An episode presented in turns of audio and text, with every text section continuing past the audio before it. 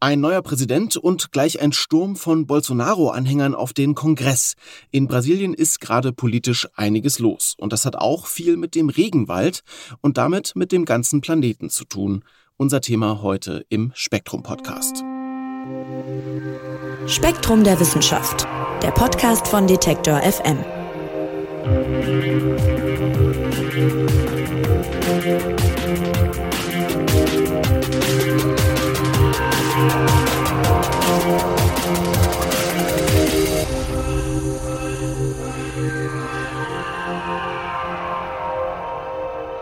Ja, wenn ich Regenwald sage, dann denken die meisten von euch wahrscheinlich an den Amazonas. Ist ja auch kein Wunder, das ist ja das größte Regenwaldgebiet der Erde.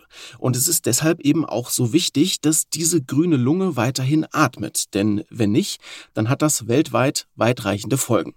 Nun habt ihr wahrscheinlich mitbekommen, dass es in Brasilien einen neuen Präsidenten gibt. Lula da Silva heißt der.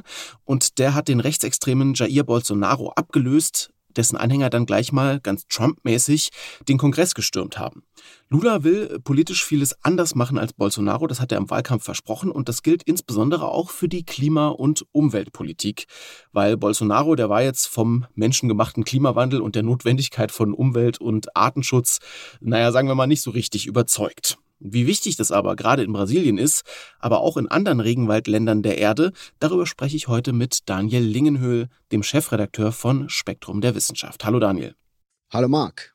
Ja, Daniel, jetzt gibt es eigentlich, seit ich denken kann und sicherlich auch noch lange darüber hinaus, Warnungen, dass äh, der Amazonas-Regenwald bedroht ist, dass da zu viel abgeholzt wird und gerodet wird. Wo stehen wir denn da heute? Also welches Ausmaß hat das inzwischen erreicht? Und wie sieht es auch vielleicht in anderen Regenwaldgebieten der Welt aus? Ja, ich kann es bestätigen. Also bei mir ist es ebenfalls so, seit ich denken kann, seit ich ein kleines Kind bin, gibt es eigentlich die Warnungen, äh, dass wir zu viele Regenwaldgebiete abholzen, roden. Und tatsächlich bedecken Regenwälder heute weniger als die Hälfte ihrer ursprünglichen Ausdehnung zu Beginn der Neuzeit, also als Kolumbus äh, Lateinamerika dann schließlich entdeckt hat. Besonders stark zurückgegangen ist die Fläche der Regenwälder vor allem in Südostasien, in Westafrika und an der brasilianischen Atlantikküste, wo teilweise weniger als ein Zehntel der damaligen Fläche heute noch erhalten geblieben sind. Größere zusammenhängende Regenwaldgebiete gibt es außerhalb Amazoniens noch auf dem sogenannten Guyana-Schild. Das liegt nordöstlich des Amazonasbeckens, auf Neuguinea und im Kongo-Becken. Dort schrumpft der Wald aber ebenfalls und teilweise auch bedenklich, was das Ausmaß anbelangt. So im östlichen Amazonien zum Beispiel ist der Wald außerhalb von, von indigenen Reservaten oder Nationalparks nur noch inselhaft vorhanden. Wenn man sich ein Satellitenbild der Region äh, zum Beispiel ansieht, dann, dann sieht man, dass die einzige wirklich große Fläche, die es in der Region noch gibt, ist das Jingu indigenen Reservat. Ja, das, das reicht wie so ein grüner Finger mittlerweile nach, nach Süden. Außerhalb davon ist der Wald tatsächlich nur noch so fleckenhaft, inselhaft vorhanden. Insgesamt schätzt man den Verlust im gesamten Amazonasgebiet auf mindestens 20 Prozent der ursprünglichen Fläche. Und jetzt hat ja jeder wahrscheinlich schon mal das Stichwort grüne Lunge gehört. Und vielleicht kannst du trotzdem noch mal kurz erklären, also warum konkret sind die Regenwälder so wichtig für den Planeten? Und was passiert, wenn wir eben immer mehr von diesen Wäldern dann roden? Grüne Lunge ist tatsächlich etwas missverständlich. Ja? Also uns würde der Sauerstoff nicht ausgehen, wenn wir jetzt alle Regenwälder vernichten würden. Da spielt das Plankton im Meer tatsächlich nochmal eine wichtigere Rolle. Ja? Also dort kommt tatsächlich mehr, mehr Sauerstoff in die Atmosphäre als aus den Regenwäldern. Aber für das Weltklima und den regionalen, vielleicht sogar den glo globalen Wasserhaushalt, darüber reden wir später noch, und die Artenvielfalt spielt eine gigantische Rolle und er bildet eine Heimat für Millionen Indigene. Ja, also Völker, die im, im Regenwald leben, teilweise sind die noch nicht mal äh, kontaktiert worden von der sogenannten Zivilisation. Ja, die leben also seit Jahrtausenden ohne Einflüsse von, von außen in diesen Regenwaldgebieten. Prinzipiell gelten Regenwälder als Kohlenstoffsenke, sprich sie speichern mehr Kohlenstoff, als sie abgeben. Und wenn man sie abholzt und zum Beispiel durch Viehweiden, Sojafelder, Ölpalmenplantagen und so weiter ersetzt, dann gelangt der Kohlenstoff in die Atmosphäre. Ja, das ist besonders dramatisch, wenn man wie in Südostasien äh, Moorregenwaldgebiete entwässert und dann äh, das trocken gefallene, die trocken gefallene Vegetation anzündet. Ja, man kennt vielleicht die Bilder, die jedes Jahr im, im Sommer dann zu sehen sind aus Südostasien, ja, wo der, wo der Himmel tatsächlich so rot braun aussieht und nicht mehr blau. Ja, das ist die Luftverschmutzung, die durch diese Torfbrände dann entstehen. Also das ist somit so das Dreckigste, was man, was man haben kann. Es senkt auch die Lebenserwartung vor Ort. Äh, da müssen also jährlich äh, tausende Leute dann in die Klinik und behandelt werden und so weiter. Ja, und natürlich gelangt daraus sehr viel CO2 in die Atmosphäre, während die Gebiete gleichzeitig weniger davon aufnehmen. Folge ist, dass der Klimawandel sich beschleunigt. Ja, und wenn man jetzt die Artenvielfalt betrachtet, so schätzt man, dass etwa die Hälfte aller Tier- und Pflanzenarten in den tropischen Regenwäldern zu Hause ist. Und wenn man sie vernichtet, sterben davon natürlich dann sehr viele Arten aus. Die sind also zwingend auf dieses Ökosystem angewiesen. Und man treibt das Artensterben damit also extrem an. Und das ist ja die zweite große ökologische Krise, der sich die Menschheit gegenüber sieht. Das Thema CO2 ist ja vielleicht auch so ein bisschen das, was beim Thema Regenwald dann immer so im Mittelpunkt steht. Aber du hast ein ganz anderes äh, wichtiges Thema noch angesprochen, das bisher so ein bisschen eher am Rande auftaucht und das hat mit dem Wasserkreislauf äh, zu tun. Ein Regenwald macht nämlich normalerweise sein eigenes Wetter. Inwiefern denn? So große Regenwaldgebiete wie in Amazonien oder im, im Kongo, die sorgen zum Teil selbst dafür, dass, äh, dass dort Wald wachsen kann. Ja, ohne dieses selbstgemachte Wetter könnten sie in der Ausdehnung nicht existieren. Da muss man sich also nur mal so auf die Weltkarte gucken. Ja, also äh, eine, die nicht nur Ländergrenzen zeigt, sondern tatsächlich Vegetation. Und da sieht man ja, dass äh, der, der Norden Afrikas wieder von der Sahara dominiert und drunter dann von Trockensavannen und so weiter. Und auf der anderen Seite des, des äh, Atlantiks dagegen ist dort sehr viel mehr Regenwald. Ja oder Wald prinzipiell. Und das passiert tatsächlich dadurch, dass, dass, der, dass der, der Regenwald hier selber für Niederschläge sorgt. Ne? Wenn man sich das südamerikanische Beispiel ansieht, ja, also feuchte Luftmassen vom Atlantik, die erreichen den Osten des Kontinents in Brasilien und dort regnen sie dann erstmals ab. Nur ein Teil des Wassers versickert oder strömt oberirdisch ab, ja, gelangt also in Flüsse und dann wieder ins Meer. Ein weitaus größerer Teil, der verdunstet von den Blattoberflächen oder wird von den Pflanzen aktiv bei der Photosynthese wieder abgegeben. Ne, und diese Luftfeuchtigkeit, die bildet neue Wolken, die dann weiter westwärts ziehen und abregnen, sodass der Kreislauf neu beginnt. Und es geht also immer so weiter, bis diese Luftmassen dann irgendwann auf die Anden treffen und da werden sie dann also wirklich so ausgequetscht. Und deshalb ist es gerade im westlichen Amazonasgebiet, im Andenvorfeld sehr, sehr nass. Und man schätzt, dass täglich rund 20 Milliarden Tonnen Wasser durch die Vegetation im Amazonas-Regenwald wieder in die Atmosphäre gepumpt werden. Ja, also das sind wirklich gigantische Wassermassen, die da täglich umgewälzt werden und über ihre Feuchtigkeit dann diesen Regenwald im Prinzip erhalten. Und das macht sich dann nicht nur im eigentlichen Regenwald äh, bemerkbar, schreibst du auch auf spektrum.de, sondern auch weit äh, davon entfernt. Ja, also die feuchten Luftmassen, die ziehen also nicht nur westwärts Richtung Anden, die ziehen auch südwestwärts ins Zentrum Südamerikas und versorgen dort dann fruchtbare Ebenen in Bolivien und Brasilien und selbst noch in, in Paraguay und Argentinien mit Regen. Ja, das, dieses Phänomen bezeichnet man auch als atmosphärische Flüsse. Und einzelne Thesen gehen davon aus, ja, dass es sogar eine Art Ferntransport gibt und beispielsweise der nordamerikanische mittlere Westen über Fernwirkungen von dieser Feuchtigkeit profitieren könnte. Ja, also da ist noch sehr vieles ungeklärt, da ist die Wissenschaft noch nicht gefestigt, da weiß man noch relativ wenig darüber, das ist aber schwer zu erforschen, ja, aber diese Thesen existieren. So, rodet man jetzt die Regenwälder, dann beeinträchtigt man diesen Kreislauf. Umso stärker, je größer die emwaldete Fläche ist. Na, also Weiden und, und Felder, die heizen sich zum Beispiel deutlich stärker auf. Ja, das ist äh, und da fehlt die Verdunstung aus, aus, den, aus den Pflanzen, aus den Bäumen. Ja, sie liefern also weniger Luftfeuchtigkeit aus, aus diesen Gräsern oder, oder Sojafeldern. Und dadurch sind die Areale schon mal wärmer und trockener als der Regenwald in der Umgebung. Ja, und jetzt hat man ja gesehen, dass sich auch weniger Wolken über diesen gerodeten Flächen bilden. Und das ist gerade im Osten Amazoniens, der eben stark entwaldet ist, hat man schon bemerkt, dass die atmosphärischen Flüsse ein bisschen geschwächt sind. Und das macht sich in der Wasserbilanz bemerkbar. Ja, die Dürren im Amazonasbecken nehmen zu, sie dauern länger. Die Regenzeit im südlichen Bereich wurde ebenfalls schon kürzer, also südlich des Äquators, an, an den Südrändern des Amazonasbeckens. Und das hat mehrere Folgen. Also wenn die Vegetation natürlich trockener wird und feuerempfänglicher wird und Regenwaldarten durch Savannen verdreht ersetzt werden, dann verändert sich das ganze Ökosystem. Und das spricht dann wiederum den Wasserkreislauf weiter. Und das ist so ein selbstverstärkender Prozess ja, und, und mit Folgen weit über das Amazonasbecken hinaus. Das haben wir also in den letzten Jahren auch schon gesehen. In den südlichen Bundesstaaten Brasiliens gab es in den letzten Jahren immer wieder Dürren, ja, in denen teils gigantische Staubstürme dann entstanden sind, ja, wenn, wenn also die trockene Luft dann über die Brachen bläst ja, und, und dann den, das Feinmaterial mitreißt. Und da gab es Bilder, wo regelrechte Staubwalzen dann über Städte wie Sao Paulo gezogen sind. Sie haben den Himmel verdunkelt, ne, den ganzen Dreck dort abgeladen. Und hier liegen aber die Kornkammern Südamerikas. Ja, und mit der Vernichtung des Regenwalds bedroht man auch die Ernten dort. Das, das, ist, das ist ein Prozess, ne? Also das, ist, das hängt nicht nur mit dem Klimawandel zusammen. Der, der kommt dann natürlich dann oben drauf mit der Erderwärmung, sondern es hängt auch zu einem großen Teil damit zusammen, dass man einfach den Wald vernichtet und damit diesen Wasserkreislauf zunehmend stört. Und äh, macht sich das auch schon bei anderen Regenwäldern, jetzt mal abseits des Amazonas, bemerkbar? Ja, also den gleichen Effekt beobachtet man im Kongo. Da schrumpft der Regenwald ja ebenfalls und wird, wird lückiger.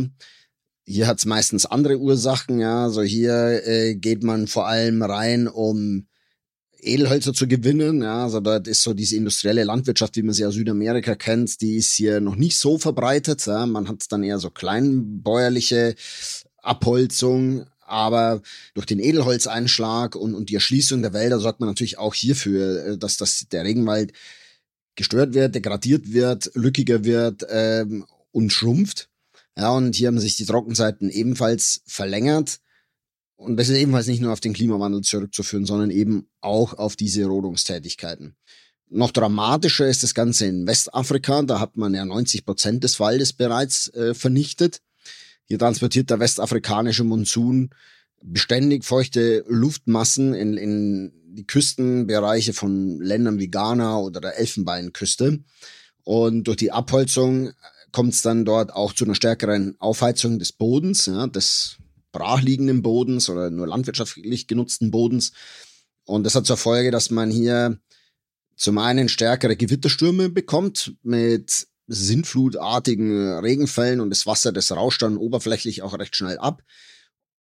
Und im Gegensatz dazu mehren sich dann aber auch dann Dürreperioden. Also man bekommt stärkere Zyklen aus zu viel Wasser in kurzer Zeit und Dürren, was auch dann hier wiederum die Ernten beeinträchtigt, zumindest nahe der Küsten, ne, wo der Regenwald stand. Weiter im Landesinneren äh, kann man sagen, vielleicht gab es da auch eine, eine Fernwer Fernwirkung, dass feuchte Luftmassen so ein bisschen in Sahel gezogen sind, aber hier ist die Forschung also auch noch nicht so äh, ganz sicher. Und man denkt, dass Verlust von 30 Prozent der Waldfläche in der Region die Regenmenge deutlich reduziert. Aber wir sprechen also hier schon von, von 90 Prozent Verlust an Wald.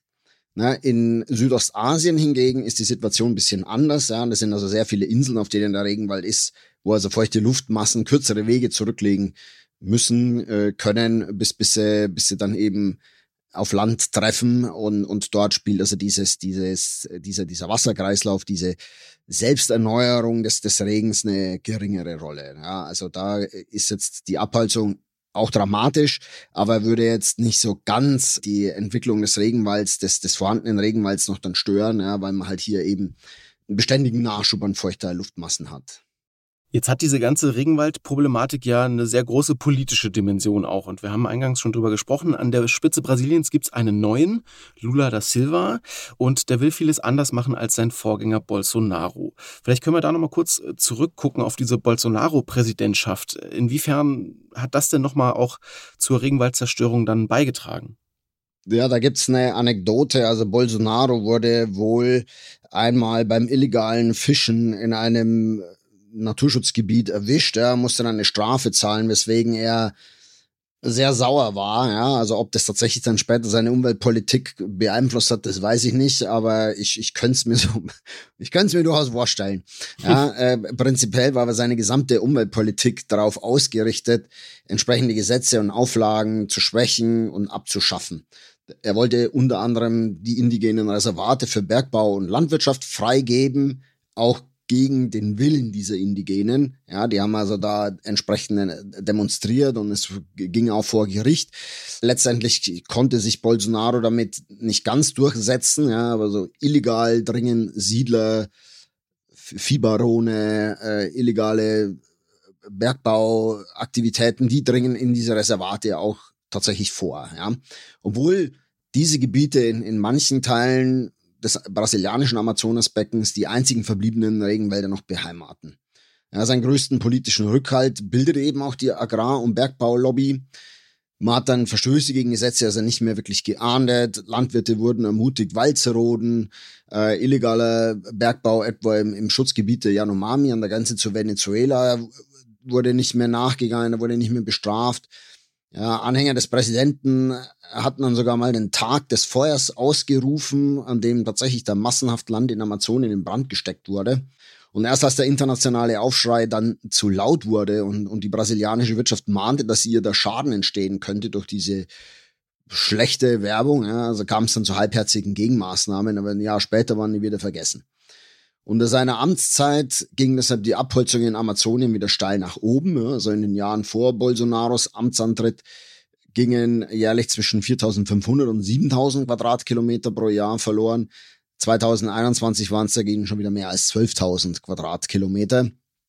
Man muss allerdings sagen, dieser Trend nach oben, der hat bereits vor ihm eingesetzt. Ja, also unter Lula ist die Abholzung sehr stark zurückgegangen. Also der hatte wirklich gute Gesetze äh, erlassen und, und äh, Verstöße wurden auch geahndet. Ja, und als Lula aus dem Amt schied äh, unter seinen Nachfolgerinnen und Nachfolgern, da wurde es nicht mehr so ganz so äh, ernsthaft dann äh, verfolgt. Da ging es dann schon wieder leicht nach oben. Aber so richtig beschleunigt hat sich das erst nach dem Amtsantritt von Bolsonaro. Ja, man muss es vielleicht zur Erklärung kurz dazu sagen, Lula da Silva, der jetzt neuer Präsident ist, war früher auch schon mal äh, Präsident. Und äh, was du so ein bisschen beschreibst, ist ja führt uns eigentlich auch eine zentrale Frage hin, nämlich, wir haben eingangs gesagt, seit wir uns erinnern können, wird eigentlich davor gewarnt, dass der Regenwald eben ein großes Problem hat durch uns Menschen. Und trotzdem hat man so ein bisschen das Gefühl, irgendwie passiert zwar so ein bisschen was, aber irgendwie auch nicht so richtig. Und Forscherinnen und Forscher versuchen gerade rauszufinden, wann denn eigentlich so eine Art Tipping Point erreicht ist. Ja, also wann gibt es kein Zurück mehr? Vielleicht kannst du mal kurz ein bisschen uns mitnehmen in diese Debatte. Also wovon geht man da gerade aus? Also das ist eine gute und zentrale Frage, an der intensiv geforscht wird. Der bekannte Regenwaldforscher oder die bekannten Regenwaldforscher Thomas Lovejoy, der ist 2022 verstorben, und Carlos Nobre, die setzten den Schwellenwert auf 20 bis 25 Prozent Verlust an. Die könnten tatsächlich sogar schon übertroffen sein. Über das gesamte Amazonasbecken hinweg gelten 20 Prozent des Waldes als mehr oder weniger irreversibel zerstört und weitere 6 Prozent als degradiert. Ja, das weiß man aber nicht so ganz genau, ja, weil, weil äh, nicht jede Rodungsfläche tatsächlich ja dann auch anschließend genutzt wird, ja, für, für Soja oder für die Viehzucht, sondern äh, die, teilweise bleibt es dann einfach dann liegen und dann wächst dann da erst wieder Gebüsch und dann wieder Wald nach und so weiter. Also das könnte schon sein, dass diese, diese 20 Prozent der, der obere Grenzwert sind, ja. Allerdings muss man sagen, na, hatte ich ja schon mal erwähnt, der besonders wichtige Wald im Osten Amazoniens für den, für den Wasserkreislauf, der ist halt schon besonders stark vernichtet. Und da gehen die Wissenschaftler bereits davon aus, dass hier ein Kipppunkt erreicht wurde. Also die Region gibt nach neuesten Studien schon mehr Kohlenstoff ab, als sie aufnimmt. Und am Südrand von Amazoniens in Brasilien und Bolivien macht sich diese sogenannte Savanisierung bereits bemerkbar. Also der Wald verliert typische Regenwaldspezies, die werden aus Savannenarten ersetzt, das Ökosystem wird einfacher, artenärmer, feueranfälliger, trockener. In Bolivien sind zum Beispiel die, die Niederschläge in der Amazonasregion schon um fast 20 Prozent zurückgegangen und es wurde um durchschnittlich ein Grad wärmer. Ja, auch durch die Abholzung, nicht nur durch die Erderwärmung, das möchte ich nur mal betonen. Das führt dazu eben auch wieder hier ein selbstverstärkender Mechanismus. Ja, wenn das Ding natürlich trockener und feueranfälliger wird, dann brennt es leichter und dann frisst sich Feuer dann auch in leichter dann in angrenzende, noch feuchtere Regionen vielleicht mal vor und, und dann wandeln die sich dann auch. Und Amazonien gilt ja für die Klimaforschung als eines der ganz wesentlichen Elemente im, im, im, globalen Klimasystem. Ja, und wenn, wenn man hier jetzt den Wald komplett verlieren, äh, dann hat das natürlich globale Folgen eben fürs Klima.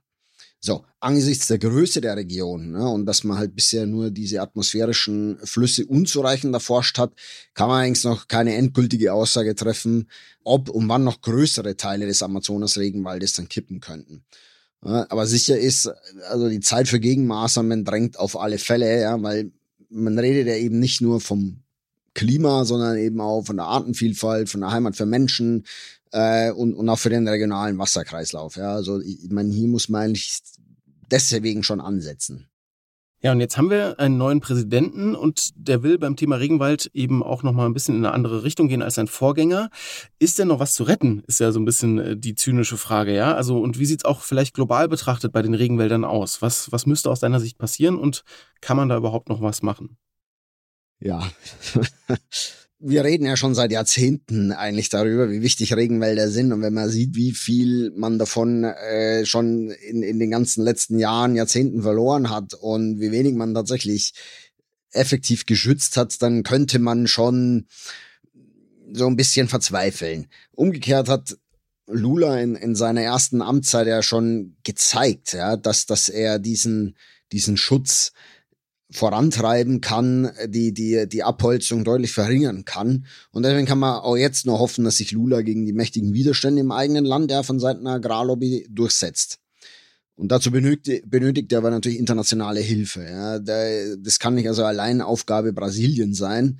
Ja, nur mit warmen Worten lassen sich weder Amazonen noch andere Regenwälder retten. Da muss schon auch Hilfe von den reichen Staaten kommen, na, also sei es im Sinne von, von finanziellen Zuwendungen, ja, mit denen man Maßnahmen zum Schutz des Regenwaldes finanziert, zum Schutz von äh, Reservaten, von, von Nationalparks etc. Und auf der anderen Seite muss man natürlich auch bedenken, ja, so ein Großteil oder, oder viele Güter hier, die wir im, im, im Supermarkt kaufen, die haben zumindest zum Teil ihren Ursprung aus, aus Rodungsflächen. Also Palmöl ist in sehr vielen Produkten vorhanden. Wir importieren immer noch auch Soja aus Südamerika, um, um hier unsere, uns, unser Mastvieh äh, zu mästen. Wir nutzen Fleisch, ja, das, das, das aus Südamerika kommt, aus solchen, aus solchen Rodungsgebieten. Also hier kann auch jeder ansetzen, ja, und sagen, also ich, ich verzichte jetzt hier auf meinen täglichen meine tägliche Wurst, äh, ja, oder ich gucke, ist da Palmöl drin, wo kommt das Palmöl her und so weiter. Da kann jeder seinen kleinen Beitrag dazu leisten. Ja. Also die großen Maßnahmen, die müssen aus der Politik kommen. Es reicht aber wahrscheinlich nicht nur aus, die vorhandenen Regenwälder jetzt wirklich effektiv zu schützen, sondern man muss tatsächlich auch große Flächen wieder sich regenerieren lassen. Ja, das, das ist, wenn das kleine Rodungsflächen sind, dann passiert das auf natürliche Art und Weise in den Tropen sehr schnell. Das sieht man auch, wenn, wenn Naturschutzorganisationen zum Beispiel Land aufkaufen, auf denen vorher Vieh geweidet wurde und das aber in der Umgebung noch Regenwald, dann wächst es sehr rasch wieder zu und, und nach ein paar Jahren, Jahrzehnten erkennt man kaum mehr einen Unterschied zwischen beiden Flächen. Na, das, man wird aber die Landwirtschaft äh, aus dem Amazonasbecken nicht mehr komplett rausbekommen und das, das, da leben natürlich ja auch Millionen Menschen davon und dann der, der Wissenschaftler Carlos Nobre dann auf vorschlagen, dass man statt armseliger Viehweiden, ja, und die sind armselig, das sind arme Böden, deswegen braucht man große Flächen, weil das, weil das Gras auch nicht so ganz so nahrhaft ist. Der hat vorgeschlagen, dass man hier auf Agroforesting setzen könnte. Und das würde bedeuten, ja, man, man pflanzt gezielt Baumkulturen an. Das tun die Indigenen seit Jahrtausenden in der Region. Ja, die, die haben so kleine Gärten dann auch im Regenwald. Da pflanzen sie äh, bestimmte Nutzpflanzen an, Fruchtbäume und Mangos zum Beispiel, drunter Papaya, Bananenstauden und dann ganz unten vielleicht dann noch Maniok oder Yams und dergleichen. Und dadurch würde man dann schon diese offenen Flächen zumindest wieder mit, mit Bäumen auch bepflanzen, die ja dann auch wieder eben Wasserdampf erzeugen und dadurch ließe sich der Wasserkreislauf wieder stärken und in Gang bringen. Und äh, das müsste natürlich in, in Brasilien auf einer sehr großen äh, Fläche passieren. Und auch das ist wahrscheinlich nur möglich ja, mit, mit Hilfe von außen und dass eben der politische Wille vorhanden ist. Ja, der Regenwald ist weiterhin bedroht, in Brasilien insbesondere, aber eben nicht nur dort. Und das hat massive Folgen für unseren Planeten. Nicht nur was das Thema CO2 angeht, was ja oft betrachtet wird, sondern, wie wir jetzt von Daniel gehört haben, auch was die Wasserkreisläufe angeht. Und Daniel, dir sage ich vielen Dank, dass du uns das näher gebracht hast. Sehr gerne, Marc. Und auch euch vielen Dank fürs Zuhören, nämlich. Ich würde mich freuen, wenn ihr das auch kommende Woche wieder tut. Dann gibt es eine neue Ausgabe vom Spektrum Podcast. Mein Name ist Marc Zimmer und ich sage Tschüss und macht's gut. Spektrum der Wissenschaft, der Podcast von Detektor FM.